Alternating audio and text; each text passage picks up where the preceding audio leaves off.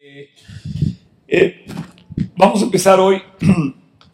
Eh, tengo muchas cosas que decirle. La semana pasada me estaba como atragantando tantas cosas y bueno, el capítulo 3 sigue, sigue, sigue avanzando. Ojalá que todos vayan avanzando en su lectura de la, de, la,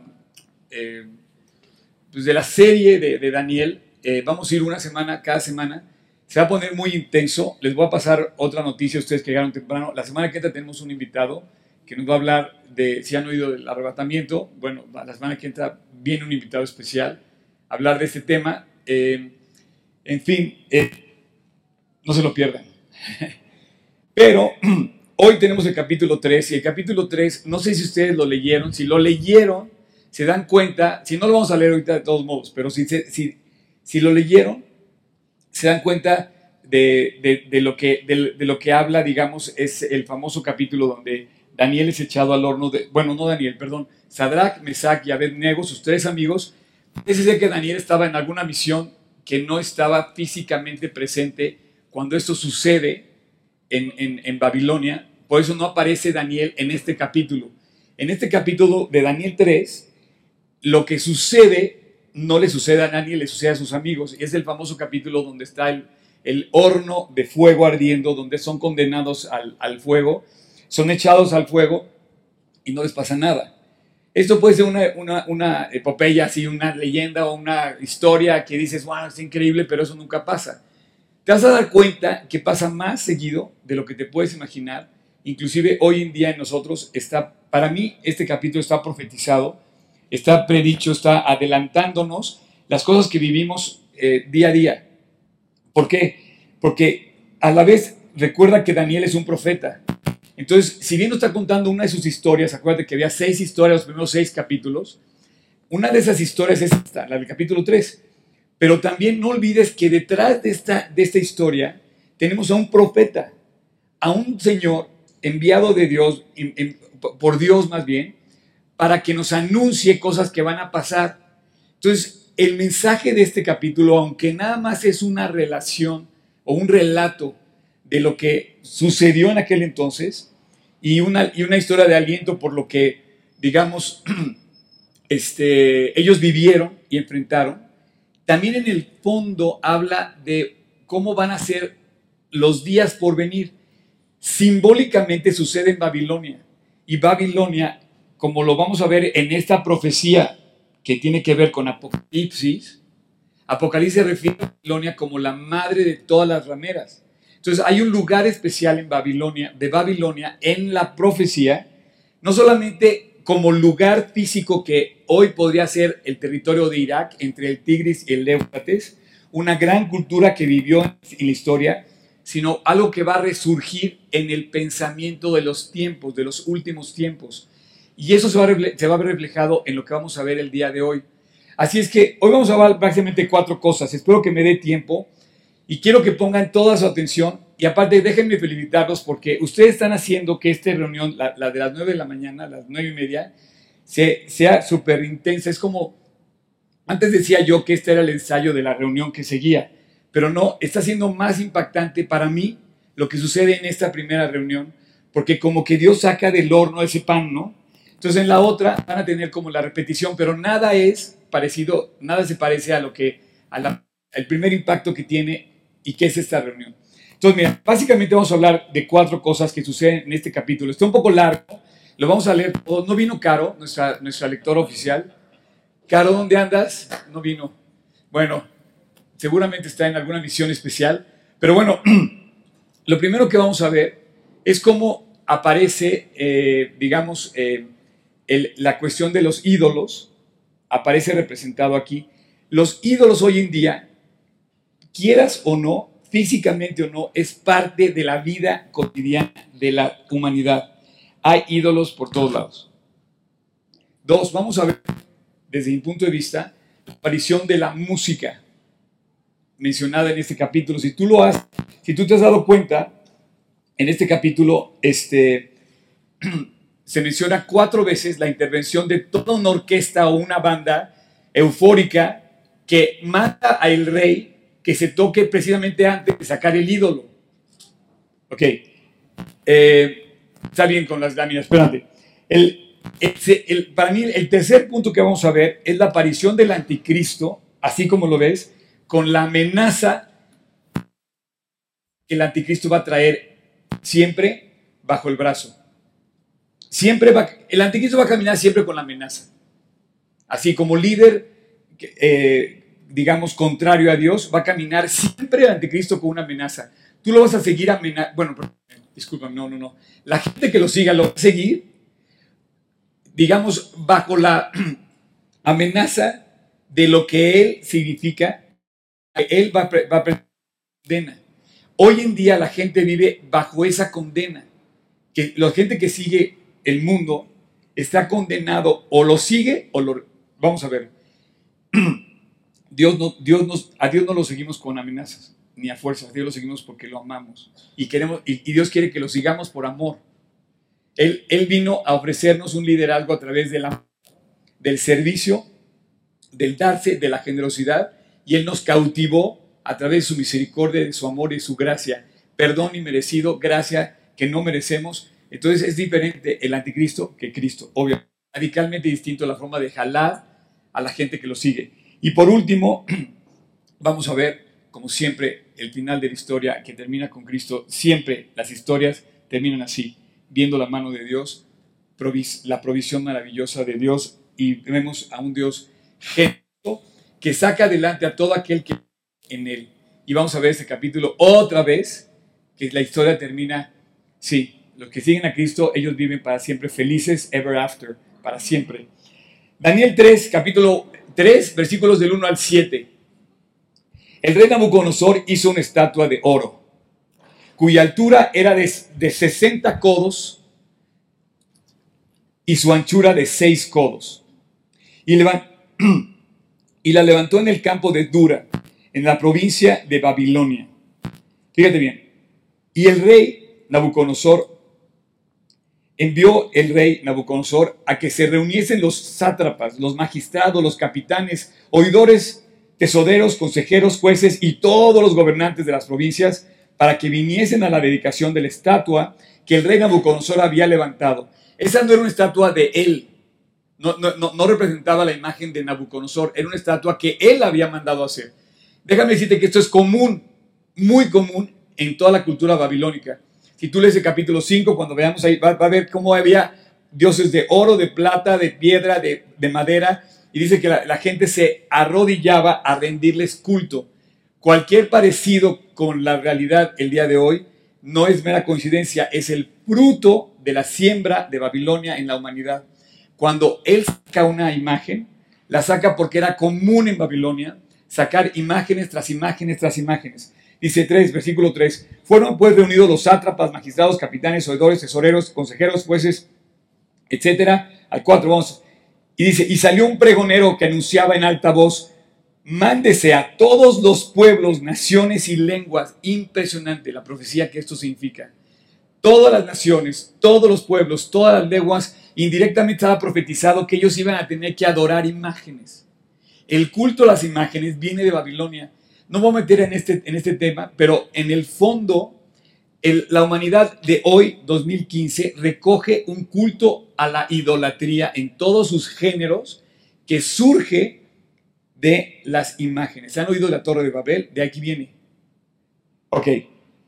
Versículo 5. Y dice, aquí viene, aparece la música. Chequen nada más cómo aparece la música. Que al oír el son de la bocina, de la flauta, del tamboril, del arpa, del salterio, de la zampoña y de todo instrumento de música, checa esto, os postréis y adoréis la estatua de oro que el rey Nabucodonosor ha levantado. Y cualquiera, aquí está la amenaza, que no se postre y adore inmediatamente se dentro de un horno de fuego ardiendo. Por lo cual al oír los pueblos esto, eh, al son de la, toda esta música, versículo 7, eh, tenían que postrarse ante la imagen. Entonces, lo primero que quiero que veamos, digamos, la primera parte, es esta aparición, esta cultura de imágenes, de ídolos. Si tú te fijas, el mandamiento dentro de la, dentro de la tabla de Moisés, el primero, Así, cuando Dios le manda a Moisés, dice, no te harás imagen. Y el diablo lo primero que sale es, levanta imagen, y el que no la honre y el que no la adore, muere. Irremisiblemente echado en el horno que arde con fuego. Cuando Dios manda la ley, no dice hagan una imagen de nada. Y es más, especifica en el capítulo de Éxodo, dice, cuando habla de las imágenes, dice, no te hagas imagen de ninguna cosa, ni que esté en el cielo, ni que esté en la tierra, ni debajo de la tierra, ni en el mar. ¿Por qué? Porque no solamente los hombres han hecho imágenes de seres humanos, han hecho imágenes de cosas, de animales, de seres. Entonces, hoy sabemos que a lo largo de las culturas de la historia, el hombre le ha rendido culto al sol, a la luna, a los animales, a la diosa de la no sé qué, a la diosa del no sé cuánto, que si, y le han puesto nombres de todo tipo. Bueno, todo que si el dios Baco, que si el dios Júpiter, que si la fertilidad, que si, qué sé yo, Zeus, el sol. Eh, hay, hay, gente que, que hay hoy culturas que se, que se rinde culto a, por ejemplo, a la vaca, al animal, a, la vaca, y sagrado. Entonces, Dios específicamente hace un llamado a decir, no te puedes hacer imagen, y entonces, y el anticristo, desde los tiempos de Babilonia, manda y dice, el que no adore las imágenes, muere. Babilonia fue una ciudad antigua de Mesopotamia, definitivamente, que se convirtió en un vasto imperio, fundado por un cuate que se llamaba Amurabi. Y tuvo como dos resurgimientos. Estamos hablando del segundo resurgimiento cuando está pasando esto con el mandato de Nabucodonosor. Es donde están. Eh, eh, Daniel pasa por el, por el imperio de Nabucodonosor, luego pasa por su descendencia, luego pasa por la transición cuando pasa a ser Medo y después cuando pasa a ser persa, eh, con Darío y Ciro, el rey persa. Entonces, él milagrosamente se mantiene en su estatus.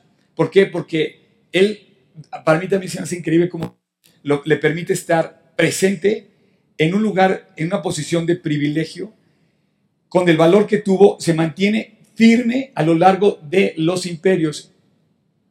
Bueno, esto, está, esto es fascinante lo que sucede Así que Babilonia se convirtió en un gran centro político, religioso y cultural, definitivamente. Eh, he tenido la oportunidad, una vez me tocó correr el maratón de Berlín. Si ustedes se acuerdan, yo este, corrí el maratón de Berlín y les conté una historia increíble que desgraciadamente no se pudo grabar. Eso todavía no se los puedo perdonar allá atrás. Cuando regresé de Berlín, que corrimos el maratón y que les platiqué toda la historia de Berlín, el maratón, no se pudo grabar pero estuvo increíble la plática. Algunos la, recuerdan. Les cuento de Berlín porque en Berlín, en la isla de los museos, está el Museo de Pérgamo. Y el Museo de Pérgamo conserva el vestigio arqueológico más importante de Babilonia que hoy se conserva en el mundo. Una de las puertas de Babilonia, maravilloso, de verdad, o sea, casi entera la puerta la puedes ver, o sea, todos los estos eh, ladrillos de azul con dorado, los leones y todo lo, conservan en el Museo de Pérgamo de Berlín. Y es maravilloso. Te lo comento porque vamos a hacer referencia a eso ahorita. Así es que se vuelve un lugar, o sea, una potencia cultural, política y religiosa, definitivamente religiosa. Controlaban el culto religioso en dos sentidos. Adivina, o sea, adivinación y magia. No puede ser de otra forma. No podía hablar de fe, no podía. ¿Por qué? Porque están hablando de los dioses babilónicos. Y fíjate lo que dice. Querían saber lo que habría de venir. Cuando yo estaba estudiando, dije, claro, por eso cuando sucede lo de la imagen en la pared con la mano, cuando sucede lo del sueño, decía, lo primero que le dice a sus sabios, dice, quiero que me digan lo que significa mi sueño. Y sucede dos veces que sueña. Entonces, él quería saber lo que iba a venir. ¿Por qué? Porque la cultura babilónica era el querer saber el futuro. Tú y yo también queremos siempre saber el futuro. ¿Qué va a pasar mañana? ¿Cómo, vamos a, cómo nos va a ir? Y en fin, cuando nos vienen las cosas difíciles, nos queremos saber el futuro. Entonces, querían saber lo que venía para ellos, eh, su destino. Y si en el caso que esos fueran noticias nefastas, querían y debían conocerlos para conocer cómo conjurar, o cómo dice, debían conocerlos para tratar de conjurarlos. Entonces aparece el ídolo del momento. Yo le puse a esto, le puse un nombre, le puse el ídolo del momento. Pues ese no, ese no pusieron la, imagen, ¿verdad? Sí, el ídolo, ese. Ese es mi interpretación personal. No es interpretación, es como lo que yo, si yo escribiera un libro, si, yo escribiera un, si yo un libro, diría mi concepto, o sea, mi forma de la que yo estoy viendo esto. Para mí, cuando saca este ídolo, era un tipo totem, por la medida, no sé si dan cuenta, 60 como 30 metros de alto por unos 3 de, eh, de, ancho. Era como un tipo tótem. Y más grande que un tótem, porque los tótems no tienen tanta medida, pero era larguísimo. Y yo le llamo a esta parte de, al primer punto, eh, hablando de las imágenes, le puse así, el ídolo del momento. Cuando Nabucodonosor saca este ídolo, lo presenta y dice, bueno, ahí les va este ídolo y vamos a ponerlo de moda. Así es que el que no lo adore, el que no se rinda, está en contra de lo que dice el rey. La religión babilónica había un seguimiento de rituales y de adoración a estatuas que considero que era, era la, pues, el presagio de lo que había de venir en el culto de, de la humanidad hacia las imágenes. Obviamente todos los ídolos los consideraban sagrados.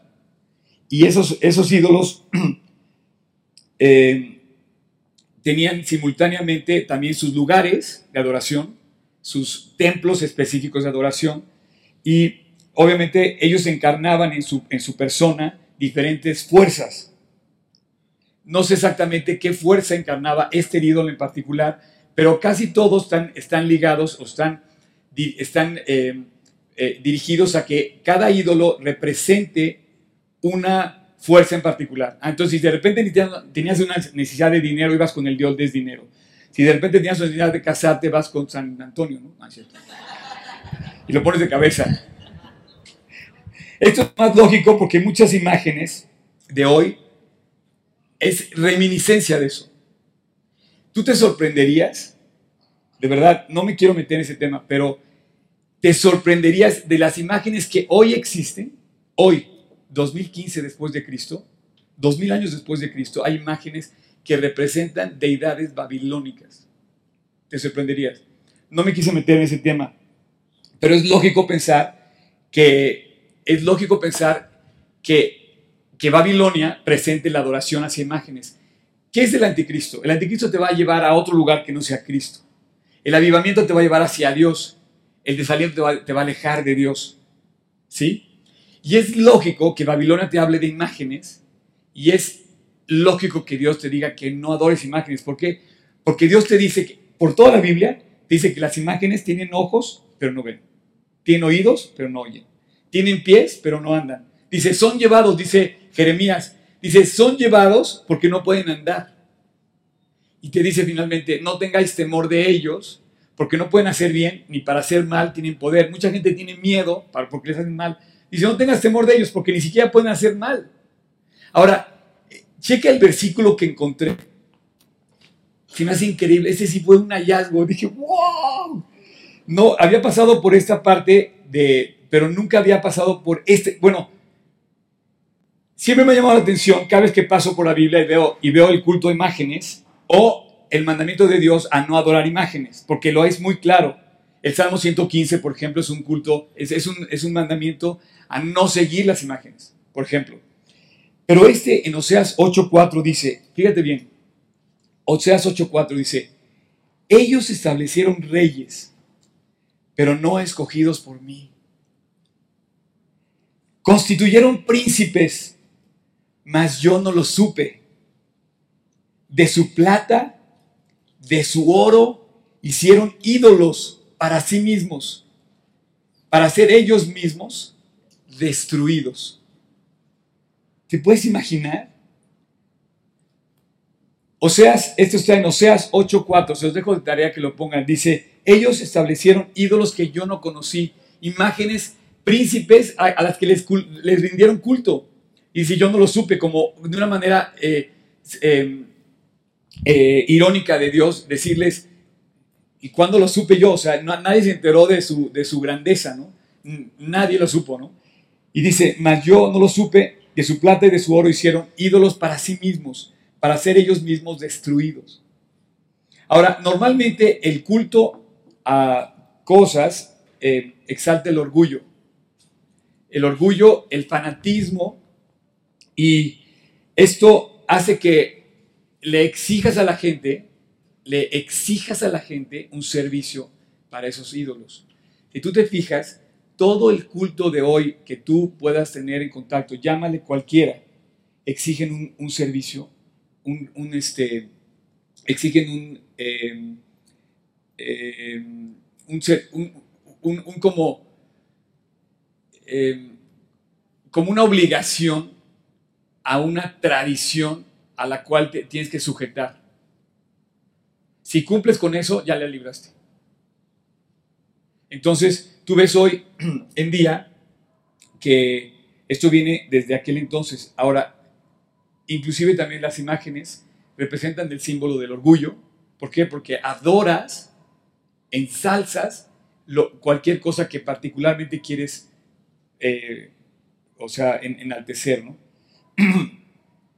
y bueno, es fácil para una persona que no tiene principios, ahí les va, es muy fácil seguir el culto a las imágenes. Porque como no exigen nada de principios, pues cualquier persona puede. Subraya esto porque lo vamos a ver en un momento. Eh, normalmente los ídolos permiten eh,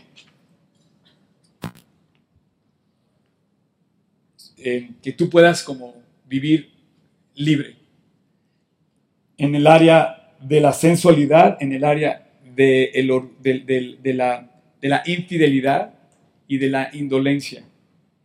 Eh, ¿Por qué? Porque como un ídolo no, no, ve y como un ídolo no, pues tú puedes ser lo que ni, ni, tú siquiera, nadie cree que eso te pueda afectar. Sin embargo, cuando habla de los ídolos, la Biblia dice, no hay semejante a ti, oh Dios. No hay cosa que se esconda de ti. El que hizo el ojo no verá. O sea, Dios no es un ídolo. Dios nos dio la vista. ¿Tú crees que Él, que nos dio la vista, no ve detrás de las paredes a lo largo de toda la historia, a, lo largo de toda la eternidad? Entonces, ante sus ojos, no hay nada que se esconda. En cambio, en un ídolo, pues todo se puede esconder. A eso me refiero. La Torre de Babel es el inicio de Babilonia. Hay mucho que se puede decir, pero la Torre de Babel, Babilonia, de ahí viene inclusive, es un edificio que, llegaba a la cúspide, era un templo, era un templo en forma de pirámide. Algunos lo hacen como una pirámide circular que llega hasta, hasta, arriba. Eh, y había una adoración de, un, de, una, de una persona que, que, estaba dentro, que era el dios Marduk. Eh, tenía varios pisos, no era tan alto porque pues en aquel entonces no se podía construir demasiado alto, pero sí estaba alto. Era lo más alto que existía. Si tú ves las imágenes de la ciudad antigua, edificio que sobresalía por mucho cuando tú entrabas, era imponente. Curiosamente, esta, estos ladrillos azules me, llaman la atención porque la idea de Génesis 11, cuando dice que la torre de Babel se, se, se, empezó a construir en Génesis, dice que la idea del hombre era que el, que el hombre pudiera llegar al cielo. Hagamos una torre en la que podamos llegar al cielo. Y el dios Marduk decía que, era, que, que puso, se estableció su habitación en la, en la cúspide de la torre porque era una intervención entre la tierra y el cielo y ese era el que estaba. Pero el que tuviera todo forrado, esos azules, esos azulejos, esos, esos eh, eh, como vitrales azules, hacía que tú te confundieras en qué momento ya llegaba al cielo. Tú como, o yo, como personaje común que no tenía acceso a esas alturas, desde abajo veías, no, pues ya la torre está llegando al cielo. Así es que eh, digamos que esto fue en los tiempos de, de, Daniel.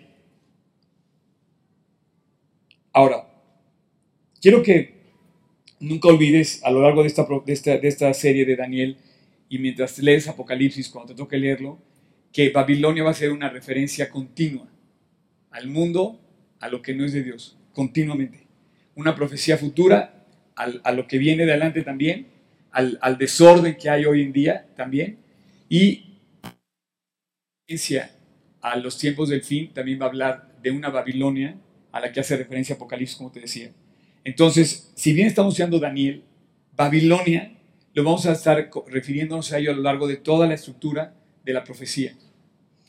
Como nos referimos, por ejemplo, a Israel cuando hablamos de los creyentes. Una referencia exactamente en su mismo trato de Dios hacia el pueblo de Israel. Eh, ok, este es el primer concepto. El segundo concepto es la música. La música aparece cuatro veces mencionada y no nada más como música, sino dice, dice al son del tamboril, de la flauta, del arpa, del salterio, del, de la zampoña, no sé cómo, eh, la, y dice que, bueno, y aparece representada la música. Me voy a meter en un tema muy importante que es la música. Pero a mí se me hizo demasiado importante hacer la referencia porque tú tenías de, dos. Tú tenías de dos en los tiempos de Daniel cuando apareció la imagen, el ídolo del momento. ¿Ok? Nuestro, lo vamos a llamar, la imagen se va a llamar el ídolo del momento. Aparece el ídolo del momento, el rey la manda eh, exhibir y dice, todo mi reino, absolutamente todos tienen que rendirle culto a la imagen. Entonces tú y yo, si éramos ciudadanos de Babilonia en aquel entonces, teníamos la obligación de ir al concierto o de ir al horno de fuego. ¿Cómo la ves? Era un concierto. Dice, al son de la banda completa.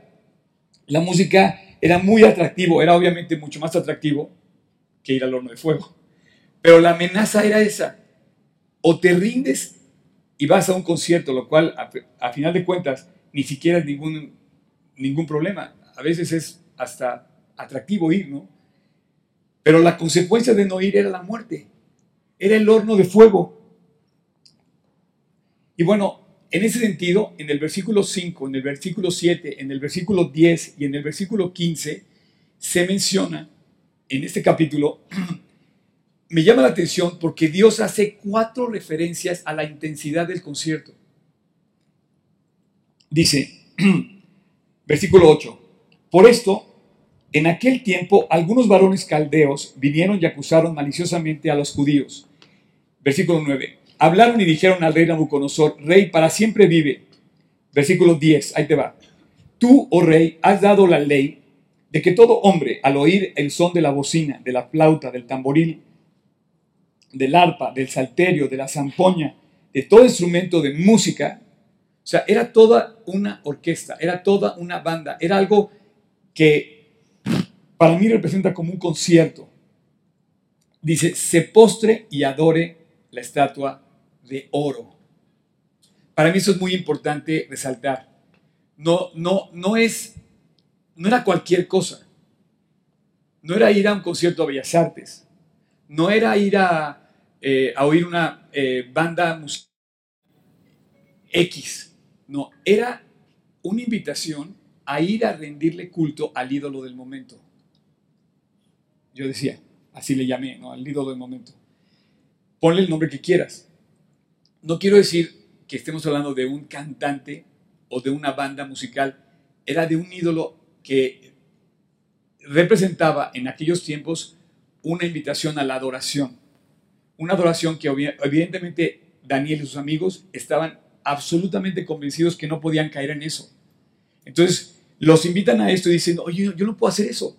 El primer mandamiento, el segundo, en la ley de Moisés dice, no harás imagen y mucho menos te inclinarás a ellas y mucho menos las adorarás.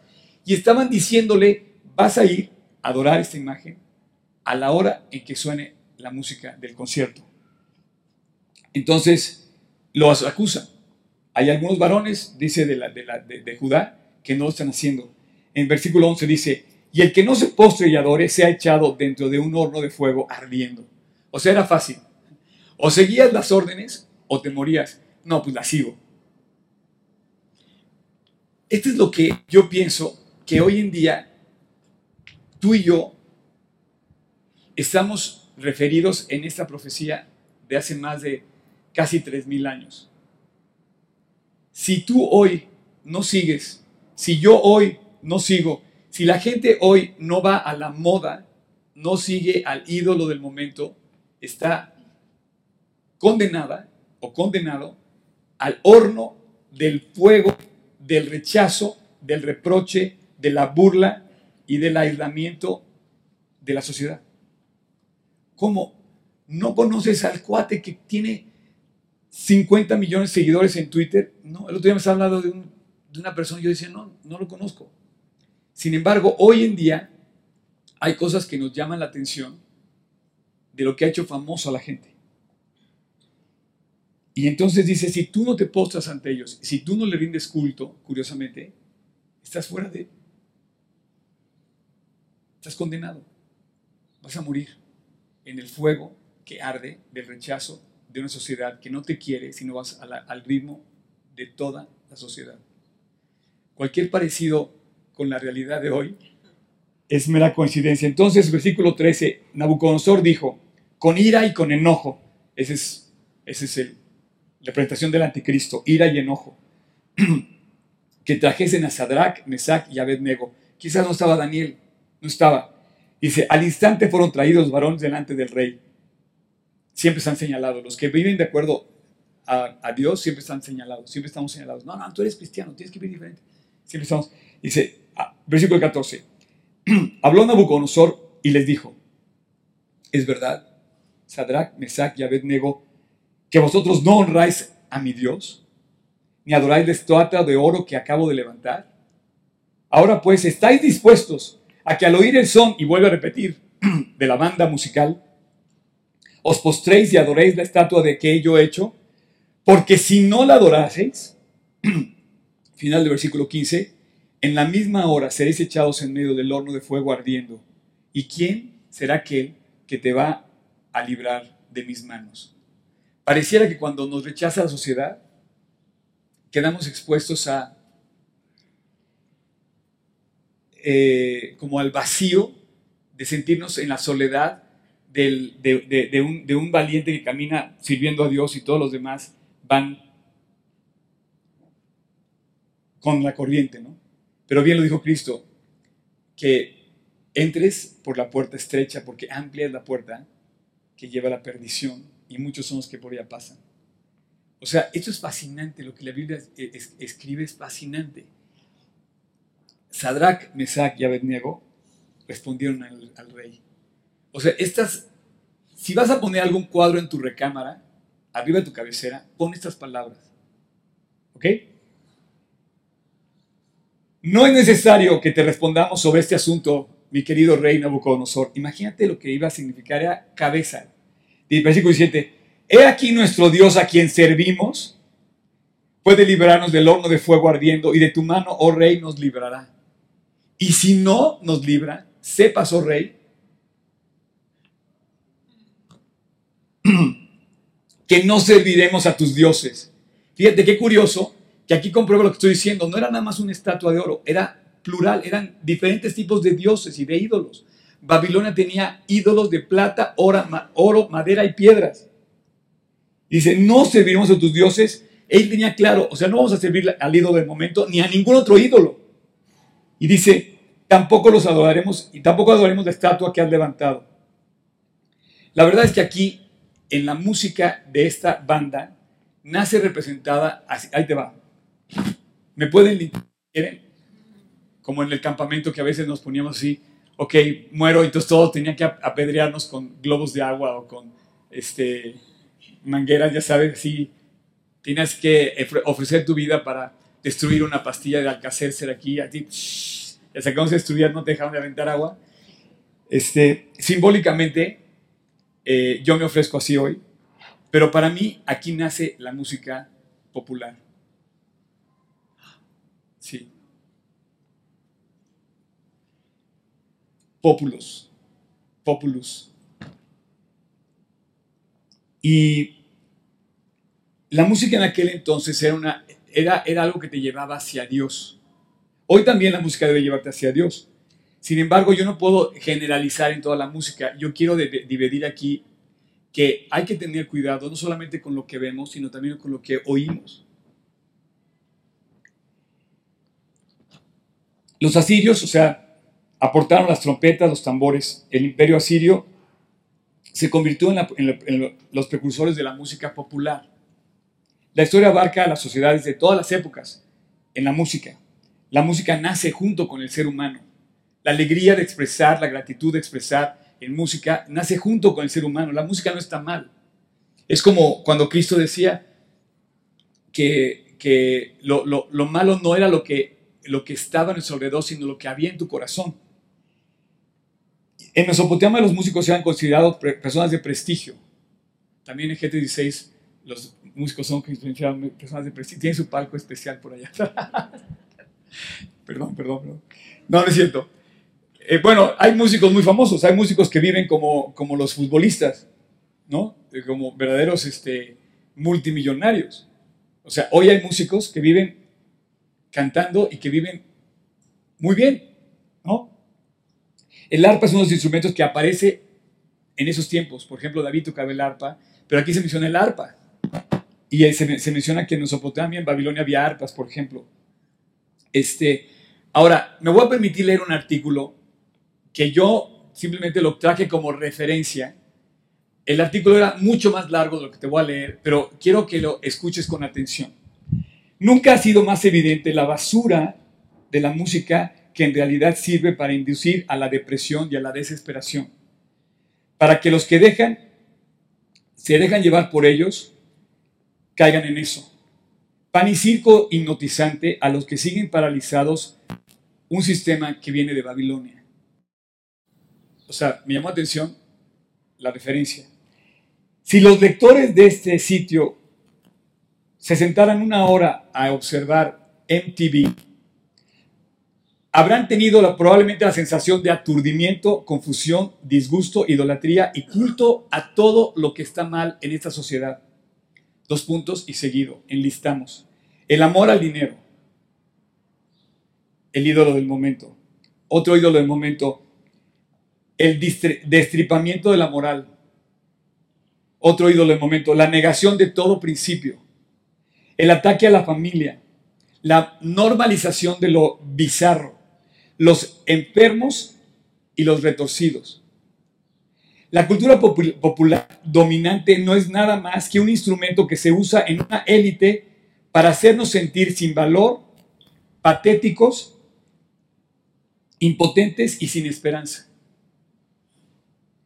Todo, todo, lo que vemos hoy en los medios nos invita a vivir una vida en donde no encontremos esperanza finalmente en Dios. Todo es como patético. Quienes hacemos, dice, quieren hacernos creer que lo más importante que se puede lograr en esta vida es ir a la moda y obtener la aprobación de nuestros semejantes. Imitando el comportamiento retardado de la gente que vemos en videos musicales, esta es la razón por la que legiones de jóvenes, pues, van siguiendo, eh, y entonces menciona, dice, habla de diferentes géneros de música, y terminan, dice, por golpearse sus cráneos sin sentido y ven al sexo opuesto como un instrumento simplemente de placer. Fácilmente el mayor obstáculo al tratar de educar a la gente de que están deprimidos es lo que lleva cada vez más a aislarse y a emocionarse instablemente y rociando a los niveles de vida que los arrastraría lejos de la distracción que contribuye a su caída. Y aquí menciona algo que yo te quiero decir. El poder del entretenimiento de hoy es el opio de las masas, como nunca ha sido. O sea, hoy vivimos una cultura sumamente entretenida. Nunca ha habido más entretenimiento como el que vivimos hoy en esa sociedad. Y nunca la humanidad ha vivido en tanta depresión y menos entretenida está. Yo no quiero hablar de la música como algo que no debemos escuchar. No, no, no. Quiero nada más decirte que la música que debe surgir de un corazón limpio. Quiere, decir que la música debe surgir de un corazón que te lleve a los principios de Dios, no a los principios que te lleven a, rendirle culto a, un, ídolo babilónico. No sé si me explico.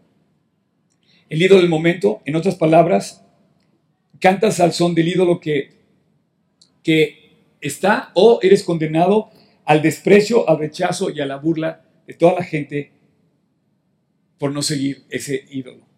Entonces yo se los quiero dejar de tarea no los quiero decir, yo estoy obligando a nadie, se los quiero decir, no estoy diciendo esto está mal, esto está bien, no. Simplemente quiero que ustedes observen y tengan cuidado no solamente de lo que ven, sino también de lo que escuchan. Porque hay cosas que te llevan verdaderamente a deprimirte. En cambio, la confianza y la fe en la palabra de Dios te da calma al espíritu, te da aliento al corazón, te devuelve la vida.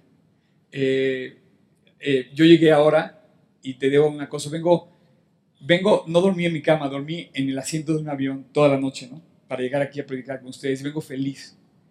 Y llegando les dije a los del músico, oiga, vamos a poner esta canción, eh, vamos a poner, entonces les traje una canción que escuché, que, que la letra dice algo así, como que la en inglés, ¿no? La letra dice, no puedo contener este amor, el amor de Dios, ¿no? Y, y como que eso me anima a, a, que cada mañana me levante con la esperanza que representa el aliento que es para mí servir a Cristo. Déjame decirte que si, si deseas eh, eh, ir al cielo, y si vamos al cielo, y si estamos, eh, y si vamos a estar en la eternidad con Dios, todo lo que vamos a hacer va a ser cantar alabanzas a Dios. Hoy en día no nada más cantando le rindes culto a Dios, sino en tu, en tu quehacer diario, un ama de casa en su hogar, un trabajador en su oficina, cualquier persona adora a Dios en su forma de ser, en la cotidianidad de su vida, alaba a Dios en sus actos. Y tú lo ves. Y ellos en Babilonia, Daniel y sus amigos fueron notorios. Quiero, quiero decirte, voy a, a ver si me da tiempo, eh, que yo hice una, un experimento con mi worship team. Entonces, cuando estaba yo este artículo, eh, por ahí del martes, no, por ahí del jueves, les mandé así, eh, como estaba yo afuera, les mandé un, les dije, oigan, quiero que me den su opinión de este artículo. Y les, les, les pedí permiso para hacer unos comentarios que ellos me hicieron. ¿Sí? ¿Se los puedo referir? Son palabras de mi propio worship team, ¿ok? Bueno, no mío, de aquí, de los que tocan aquí. Dice, esa música va en contra de todos los principios de Dios y es una, eh, una gran trampa del diablo para hundirte y me decepciona. Es cierto. O sea, son pequeños fragmentos. Voy a dar el, comentario anónimo. Otro comentario dice, es que la música que te lleva, que no te lleva a adorar a Dios, se convierte en un sonido sin sentido, en un simple entretenimiento, que la única música que vale la pena escuchar es la que mueve el corazón y te lleva hacia Dios. Bueno, no es la única música. E, esta persona lo, interpreta así. Yo creo que también puede escuchar, por ejemplo, una canción de niños, una canción de clásica, una canción, no sé, pero en el fondo tiene razón cuando te dice que te lleva a lo bueno. ¿Sí? O sea, hay música que te lleva a lo bueno y hay música que te lleva a lo malo. O sea, si tú te pones de verdad a ver una hora lo que pasa, te deprime, porque ves como que la historia dice, ¿qué terminó esto? ¿Me entiendes? Otro comentario dice, somos muchos, muchos creyentes, hijos de Dios, unos que se identifican como tales, como la gente, y otros que no. Dice que estamos en este rumbo y vivimos en Él y luchamos en Él, damos testimonio, evangelizamos en Él. Dios nos ha puesto en lugares estratégicos y se siente como vivir en Babilonia. Sí, cuando tú hablas de Dios en este país, se siente como viviéramos en Babilonia. Nos sentimos secuestrados en una sociedad ajena a Dios. Sí, dice un pueblo que inclusive odia a Dios. Dice, presionados a comer lo que ellos comen, inclinarnos a lo que ellos inclinan, a lo que no es normal. Dice, y esto no es broma, nos obligan. La sociedad nos obliga a rendirle culto a lo que no está bien. Y dice, presionados y nos hasta amenazan. La batalla es dura, el ministerio es público, los ataques también van de lo privado hacia lo público. Increíble. Luego dice, pero la música en general, que no alaba a Jesús, me vuelve una persona agresiva y enojona. Hoy. Es casi como comer comida chatarra. No te nutre, no te alimenta, solo te hace que te enfermes. Lamentablemente es raro que una canción que sea un hit no esté acompañada de videos que, son el que exalten la sensualidad, el dinero y el poder. Otro comentario, creo que en nuestra época no, son, no solo debemos cuidar lo que los ojos oyen, perdón, lo que los ojos ven, ya me está haciendo efecto el jet lag, para que tengamos luz por dentro, también debemos cuidar lo que nuestros oídos juegan, no dice, lo que nuestros oídos oyen y juegan un papel importante ahora. Y por último, dice, necesario tocar el tema, indispensable crear conciencia, importante también, a mi parecer, aclarar que la música es una bendición cuando es un medio de expresión de un corazón limpio. ¡Wow! Oye, Diego, tengo aquí futuros preachers en, la, en el worship team. Dice, necesario tocar el tema, indispensable crear conciencia, importante también, a mi parecer, aclarar que la música es una bendición cuando es el medio de expresión de un corazón limpio. Precioso. Entonces tú tienes en tu haber, tú tienes en tu haber una capacidad musical definitivamente. Nos llama la atención el ritmo del, como dice, del salterio, del arpa, de la zampoña. Dice, pero eso nos puede llevar hacia el mal o te puede llevar hacia el bien.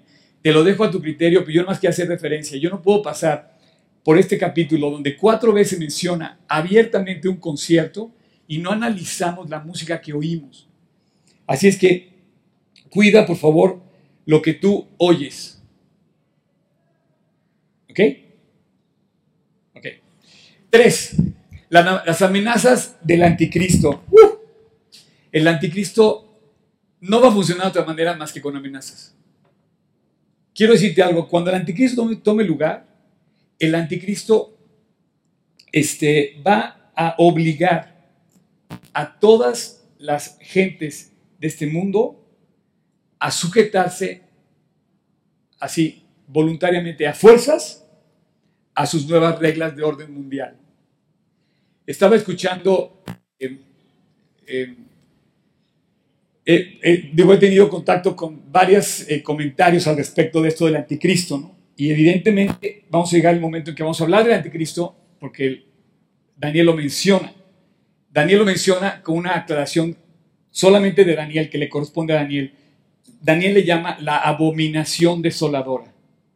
Y lo menciona en el capítulo 9. Entonces, el anticristo existe, o va a existir más bien. Sin embargo, una de las, de las acciones que va a tener es la amenaza. Y en este capítulo lo ves en la persona de Nabucodonosor. Ese cuate arreglaba todo mandando matar a la gente.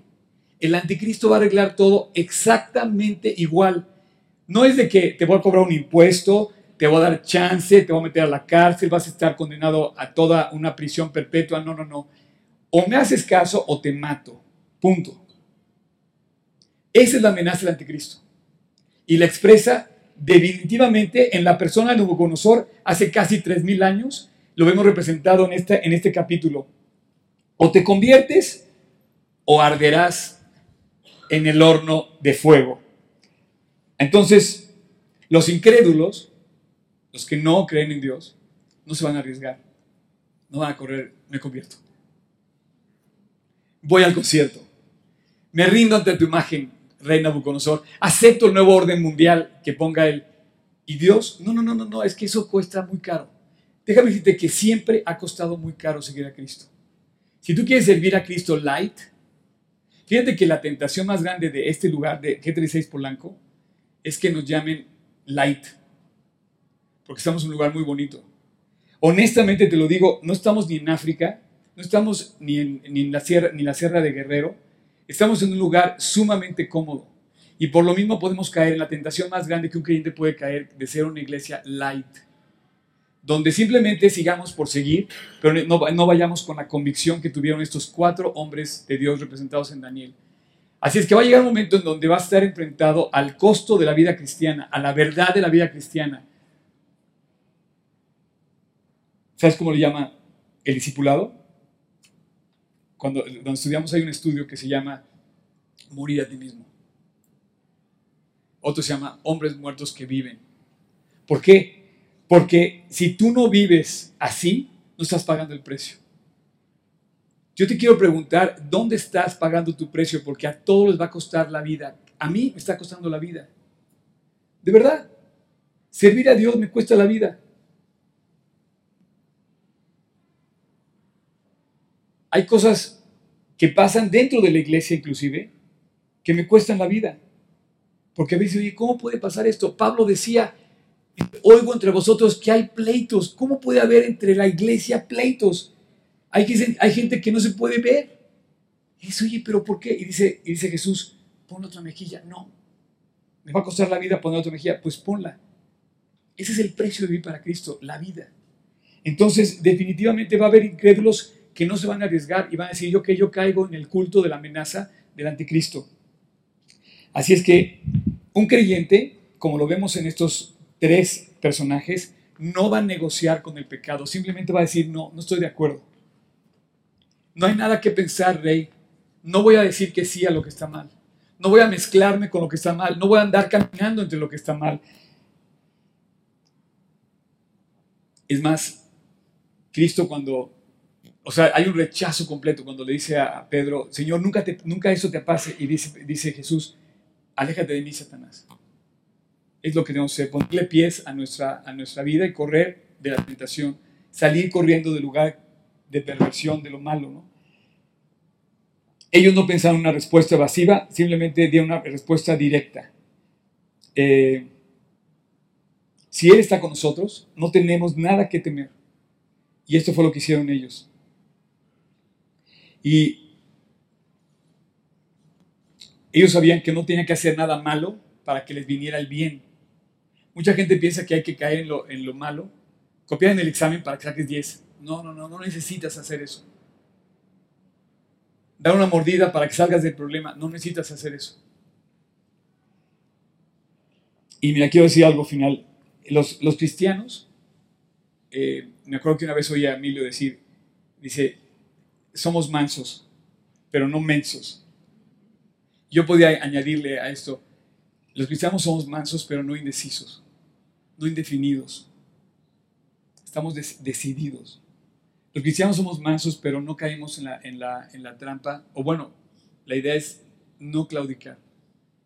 Si ustedes me ven a mí aquí después de 36 años siguiendo a Cristo, es porque no he claudicado o no he tratado, o sea, no he, no he querido negociar con la vida que dejé atrás. Yo te pido que no negocies con lo que está mal. No hay nada que negociar. No, vas, no va a haber ninguna retribución. De ninguna forma. Versículo 19 vamos al 20, dice, y mandó a hombres muy vigorosos, fíjate bien, que tenían en su ejército que, que trajesen y atasen a Sadrach, a Mesach y a Abednego, para que los echaran en ardiendo con fuego. Así que los echaron, versículo 24, entonces el rey Nabucodonosor se espantó y se levantó apresuradamente. Estaban viendo que estaba echado en el... Y de repente aparecen cosas si tú lees este versículo del 19 al 27, aparece otro, otro cuarto personaje que dice que parecía que era un ángel, una persona. Dice que los veía felices en el fuego. ¿Tú has visto cómo viven los creyentes cuando tienen victoria en las pruebas? Felices. ¡Wow! Los ves radiantes. Oye, te está yendo en feria ante los ojos del mundo, pero estás con paz, estás con Cristo, estás sacando adelante Dios en tu corazón y lo ves radiante. Inclusive yo he visto personas así. Radiantes en medio de una enfermedad como cáncer. O sea, hay personas que realmente la están pasando muy mal, con pruebas que Dios ha permitido en sus vidas, que solamente sacan a lucir el oro que brilla en su corazón, la fuerza que traen dentro. Y estos cuatro personajes, entonces dice que se espanta, versículo 24. Entonces el rey Nabucodonosor se espantó y se levantó apresuradamente se levanta y dijo, ¿no echaron tres varones atados dentro del fuego? Sí, señor rey. Él les dijo, he aquí veo cuatro varones sueltos que se pasean en medio del fuego sin sufrir ningún daño. Esos son los creyentes, en medio del fuego, viviendo para Cristo con toda libertad. Versículo 27. Y se juntaron los sátrapas, los gobernadores, los capitanes, los consejeros del rey para mirar a estos varones como el fuego no había tenido poder alguno sobre sus cuerpos, ni aún el cabello de sus cabezas se había quemado, sus ropas estaban intactas y ni siquiera tenían olor a fuego. Entonces todo el mundo empezó a ver la vida de esos cuatro y cómo lo hicieron. Bueno, el último, el último momento, el, punto número cuatro con el que todas las historias terminan, worship team, Bienvenido, monsieur. S'il vous plaît. Tenemos que celebrar que la historia termina feliz para siempre, o sea, como los cuentos, ¿no? Y si vivieron felices para siempre, bueno, no va a terminar la historia todavía, pero en este capítulo termina la historia con una gran ovación al Dios de dioses, al Rey como ningún otro, ¿no? Que es Jesús, porque lo vemos sostenidos por Dios, la provisión de Dios. Entonces, a partir del versículo 28 vemos la provisión de Dios magna, enorme, preciosa, como la de todo creyente. Prueba a Dios, como le dijo Dios a Jairo, si no verás la gloria de Dios en tus pruebas. Pruébalo, degústalo, digiérelo así, saborea cómo Dios saca adelante las pruebas. El fuego del infierno no va, a matar. La tortura del diablo nunca va a terminar de aniquilarte porque los que vayan al infierno van a querer morirse, pero no se van a poder morir porque la llama, ¿te acuerdas que dice Jesús, donde la llama de, dice nunca se apaga, donde el fuego nunca termina, entonces el lloro, el crujir de dientes, ¿por qué? Porque habla del infierno que nunca se acota y la gente quiere terminar, digamos, con su sufrimiento, pero no va a poder, porque la llama no se acaba. En cambio, el descanso que produce el vivir para Cristo es para siempre. Déjame decirte que esto está adelantado en Apocalipsis. Por ejemplo, dice, Él también beberá el vino de la ira de Dios, que ha sido vaciado puro en el cáliz de su ira, y será aumentado con fuego y azufre durante, dice, delante de los ángeles y del Cordero, y el humo de su tormento sube por los siglos de los siglos, y no tienen reposo ni de día ni de noche los que adoran a la bestia y a su imagen. Está referido también a. Y nadie que reciba el nombre ni la marca de la bestia. Y bueno, ya para terminar, te quiero decir cómo terminan las historias de Dios. Terminan con una sonrisa en el corazón de aquellos que creen en Él. Isaías el profeta dice, cuando pases por las aguas, yo estaré contigo. Y si por los ríos, no te anegarán. Cuando pases por el fuego, la llama no arderá en ti. Cuando pases por las, las, va a estar seguro que la presencia de Dios va a estar ahí.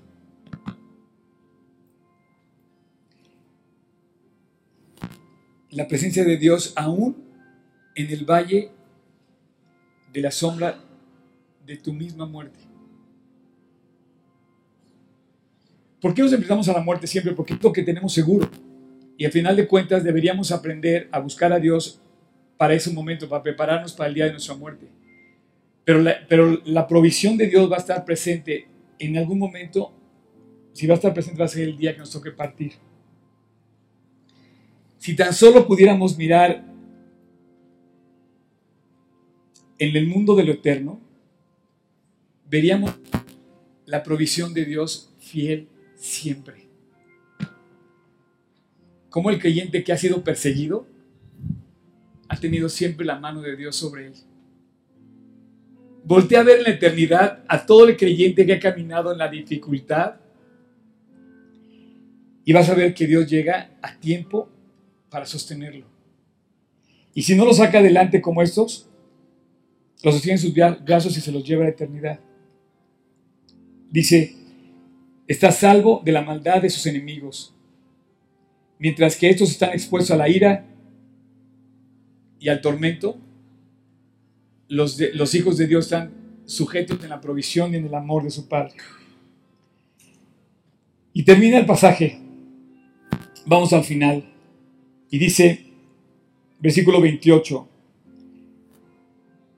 llama a todos, ven a estos cuates y dice el rey, Bendito sea el Dios, el Dios de Sadrach, de Mesach y Abednego, que envió a su ángel y los libró por haber confiado en él, y que no cumplieron el edicto del rey ni entregaron sus cuerpos para servir y adorar a otro Dios que su Dios. Por lo tanto, decreto, otra vez sale el rey. Y digo, esto es una maldad, ¿eh? Yo no puedo obligar a nadie a seguir a Dios. Esto es algo que, no está bien. El rey Nabucodonosor no actuó bien, no se convirtió aparentemente porque pareciera que se rindió ante Dios, pero en el fondo no. Parece que algo estuvo mal en su conversión, fíjate. Primero porque dice que sea a fuerzas ahora seguir a Dios. Tú no puedes seguir a Dios a fuerzas. Entonces dice que haga un decreto que todo pueblo, nación y que dijere blasfemia contra el Dios de Sadrach, Mesach y Abednego fuera descuartizado. No, chaparrín, hello. O sea, mi querido rey, tú no puedes hacer eso, tú no puedes obligar a la gente a buscar a Dios a fuerzas. En esto es porque tienes que ir por Él por amor. Dice que el primer mandamiento es amar a Dios. Tú no puedes amar a nadie a fuerzas. Entonces el rey engrandeció a Sadrach, a Misach y a Abednego en la provincia de Babilonia. Así es que Dios mantiene los principios y los principios mantienen a las personas que viven en ellos. Y si tú vives, es un círculo virtuoso. Si tú vives por los principios que Dios mantiene, Dios va a mantener a la persona que mantiene esos principios, sin lugar a dudas. Padre, muchas gracias, de verdad, gracias Jesús por darnos la increíble oportunidad de estudiar tu palabra de esta manera. Gracias por abrirnos los ojos cada vez más. Es un libro que no termina nunca de seguirnos enseñando y alentarnos. Gracias por estos cuatro personajes que aparecen en esta historia, que son un motivo de ejemplo a seguir y de aliento total. Dios, enséñanos a ser como ellos. Jesús, cada día enséñanos a parecernos más a ti, danos la gracia para seguirte en medio de las pruebas, para parecer como creyentes victoriosos en medio de las dificultades, cualquiera que sean, Dios. Gracias porque yo te quiero pedir, Dios, que simbólicamente, así como se profetizó la maldad sobre los que siguen a Babilonia, te quiero pedir tu bendición sobre este grupo increíble que me has dado el privilegio de dirigir. Para que no caigamos nunca, Dios. Por favor, sosténnos para no ser una iglesia light, nunca. Déjanos pagar el precio. Jesús, te lo pedimos. Déjanos pagar el precio de la convicción de lo que significa servirte a ti. Déjanos escoger entre lo bueno y lo malo y seguir lo bueno. Irnos contigo, decidirnos por ti, anunciar lo tuyo. Déjanos, Dios, nosotros aquí, definirnos, decidirnos, siendo mansos, pero no mensos. Señor, siendo mansos, pero decididos a vivir no por lo que Babilonia nos ofrece, no por el ídolo del momento, a escuchar, a servir, a seguir lo que enaltece, lo que glorifica tu nombre. Gracias Jesús por este día y esta mañana increíble que nos permites compartir tu maravillosa palabra. Te lo pedimos en tu precioso nombre Jesús. Amén.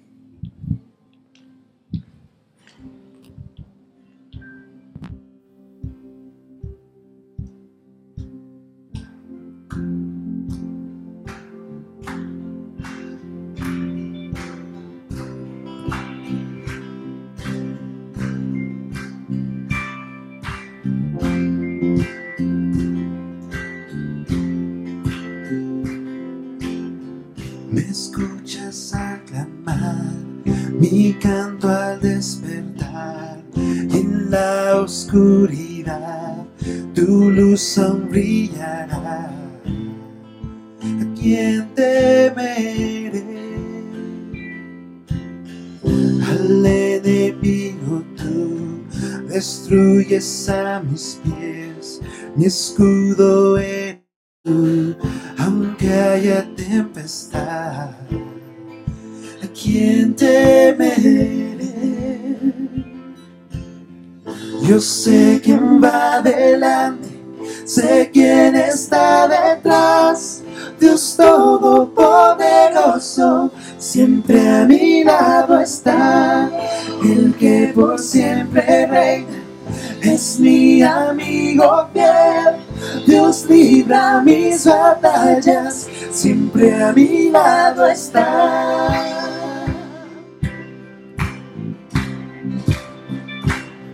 Mi fuerza está en Jesús, solo tú salvarás, tú me liberarás, victoria hay en ti, a quien temeré, a quien temeré. Yo sé quién va adelante, sé quién está Dios Todopoderoso, siempre a mi lado está, el que por siempre reina, es mi mi amigo fiel.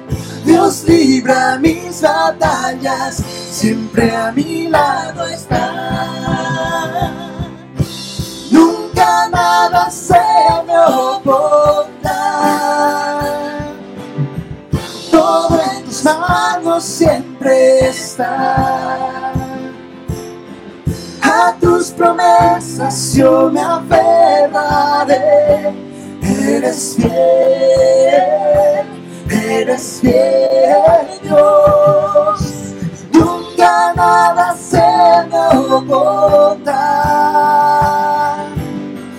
Todo en tus manos siempre está. Tus promesas yo me aferraré. Eres fiel, eres fiel Dios, eres fiel.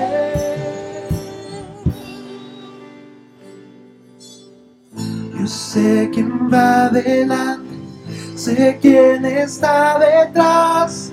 Dios Todopoderoso, siempre a mi lado está. El que por siempre reina es mi amigo fiel. Dios libra mis batallas, siempre a mi lado está. Yo sé quién va adelante, sé quién está detrás. Dios Todopoderoso, siempre a mi lado está. El que por siempre reina es mi amigo fiel. Dios libra mis batallas, siempre a mi lado está. Dios Todopoderoso, siempre a mi lado está. ¡Wow! Yo quiero nada más terminar. Quiero terminar oficialmente esta reunión invitándote a que sepas quién va delante de ti, detrás de ti, quién va a tu lado. Si no estás con Él, no puede terminar la historia feliz. Nunca va a terminar la historia feliz. Si no estás con Él, estás perdido. Finalmente, el, el final de la historia va a ser la eternidad. Y solamente hay una forma de llegar a la eternidad con vida en los brazos que Jesús abrió en la cruz del Calvario. Fue a la cruz a morir por nosotros. ¿Para qué? Para que tú y yo ya no muriéramos. Yo sé quién está delante, yo sé quién va detrás, yo sé quién libra mis batallas. Tú puedes cantar la misma canción o estás perdido entre tantas canciones que hemos oído a ídolos en la popularidad que hay en el, en el concierto de nuestra vida común de todos los días. Yo te invito a que hoy te rindas ante Dios. Yo no te puedo obligar, pero te puedo invitar. Y si quieres aceptar la invitación, si quieres aceptar la invitación, voy a hacer una oración ahorita. No sé, yo sé que ahora cada vez tenemos más viewers en internet.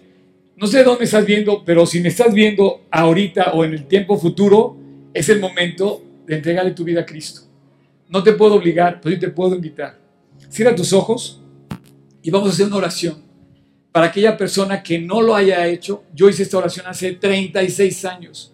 Y desde entonces Jesús tomó mi mano y lo primero que hizo fue limpiarme y perdonarme. Le pedí perdón por mis pecados. Yo quiero pedirte que hoy tú también le digas a Dios lo mismo. Le pidas perdón, porque tu pecado te separa de Dios, te, te separa de la gracia de Dios para atender, perdón, para atender lo que Él tiene para ti. Así es que, si tú quieres ahí en silencio en tu corazón, si tú no estás seguro, si tú vives una vida light, no sé, pero es el momento, es el momento de decirle a Dios, Dios va con todo, con decisión, al 100, voy a entregarte mi corazón. Perdóname, quítame lo que está mal. Así es que si tú quieres, vamos a pedírselo en tu corazón, ahí en silencio. Solo Dios te ve y eso es lo importante, que Él te vea. Él sí te puede ver en tu corazón. Así es que vamos a pedírselo. Yo voy a hacer una oración en voz alta. Tú anda en silencio, hazla a Dios, dísela a Él en tu corazón. Como si Él te estuviera viendo, díseselo a Él. Señor Jesús, gracias por recordarme hoy tanto que me amas y que me das la oportunidad de conocerte de una manera personal. Señor Jesús, te abro la puerta en mi interior, de mi corazón. Entra a mi corazón. Límpiame. Perdóname de mi maldad. Yo sé que soy pura maldad. Pero hoy quiero pedirte que me limpies. Quiero pedirte tu limpieza. Jesús, lo hiciste en la cruz y te doy gracias hoy y lo acepto. Lo que hiciste en la cruz por mí, lo acepto hoy. Acepto que me diste vida en la cruz. La tomo hoy, la recibo en mi corazón y de ahora en adelante, Jesús, quiero caminar contigo. Quiero pedirte que seas mi gran compañero, que vayas delante, que vayas detrás, que vayas a mi lado. Que seas mi amigo fiel, que libres mis batallas. Hoy te invito a mi corazón, te recibo en mi corazón. Quiero caminar contigo, Jesús, el resto de mi vida. Y te doy gracias por lo que hiciste en la cruz por mí. Te lo pido en tu precioso nombre, Jesús. Amén.